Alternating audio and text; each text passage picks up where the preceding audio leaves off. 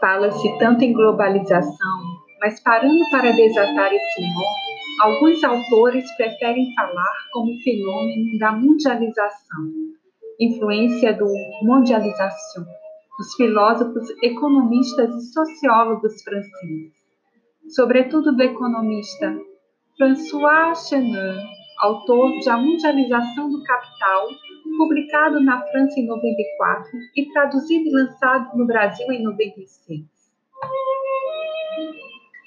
Globalizar está associado a alguns fenômenos que aconteceram no início das últimas décadas do século XX. Entre os fenômenos ocorridos, acelerou-se as descobertas no ramo das telecomunicações. Desde a primeira transmissão via satélite ao som de All You Need Is Love, com a atuação dos Beatles, diretamente dos estúdios da BBC de Londres e até hoje nas redes sociais. Com o avanço tecnológico, o ensino já está passando por fortes mudanças com a ação do cyberprofessor. Se formos analisar o que diz o bem-humorado escritor e humorista norte-americano Mark Twain, ele fala: um livro grosso e antigo, com fecho, era a melhor coisa do mundo para ser atirado em um gato barulhento. Podemos acreditar que essa visão está apoiada numa inversão de valores, dado aquilo que aparentemente tem pouca importância numa obra, seu volume e seu peso. Esta ironia se refere ao contínuo desrespeito sofrido pelo livro. O peso e o volume, ressaltados por Twin, têm pouco significado. E este tema está presente na grande mudança que afeta o livro atualmente. Preciso dizer mais alguma coisa? Sim, para aqueles que nasceram no final do século XX e já com tantos avanços tecnológicos na informática, não deixe de pegar um livro físico.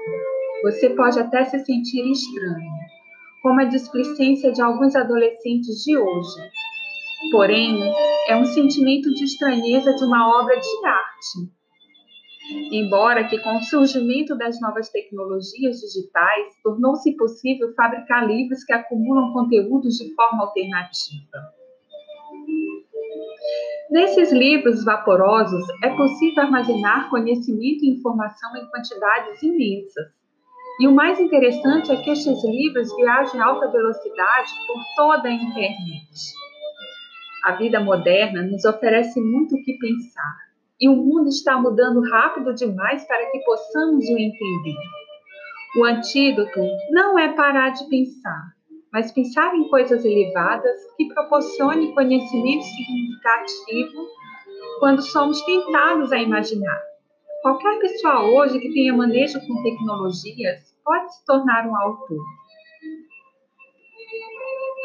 O principal instrumento capaz de acelerar essa migração para o cyberespaço é o Google, que digitaliza e disponibiliza mais de 10 milhões de livros que estão em inglês, consolidando o idioma como uma forma dominante de expressão.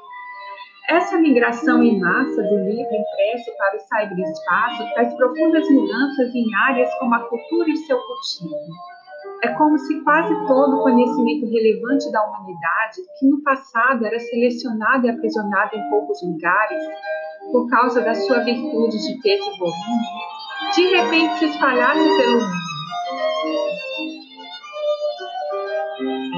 Alguém como eu, que viaja muito para os interiores do Brasil, quando deseja se distrair lendo ou ouvindo um romance canônico que em seu significado talvez possa até soar estranho para alguns, dadas suas características originais, ou que não pode ser assimilado, ou que nos assimila de tal forma que não achamos mais estranho, começamos a observar que já não precisamos mais carregar um livro ou um CD na mochila.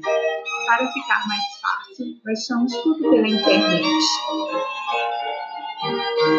Assim, Pierre Levy relata em seu livro As Tecnologias da Inteligência que nossa maneira de pensar e conviver estão sendo concebidas no mundo das telecomunicações e da informática. Essa relação entre os homens, o trabalho, a própria inteligência dependem, na verdade, da metamorfose incessante de dispositivos informacionais de todos os tipos. Escrita, leitura, visão, audição, criação e aprendizagem são capturados por uma informática cada vez mais avançada e complexa. Não faz muito tempo, o professor era o detentor de saber, por ter em mãos o livro e falar aos seus alunos a partir dele. De uma hora para outra, desperta subitamente no terreno mais ou menos seguro.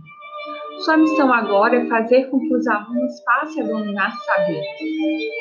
Na era digital, este conhecimento não está mais centralizado na figura do mestre, apesar de que existe um grande dogma associado ao bom mestre. Mas considere que, por conta do excesso de informação, é necessário pensar em uma nova função para o professor, além de detentor e transmissor de conhecimento. Deixemos o mestre ser mestre. O professor deve se reinventar como maestro e assumir prioritariamente a função de orientar o aluno sobre onde encontrar a melhor informação e organizá-la para atender às necessidades do bom ensino. Por Thaís Rocholi, o ensino na era da mundialização.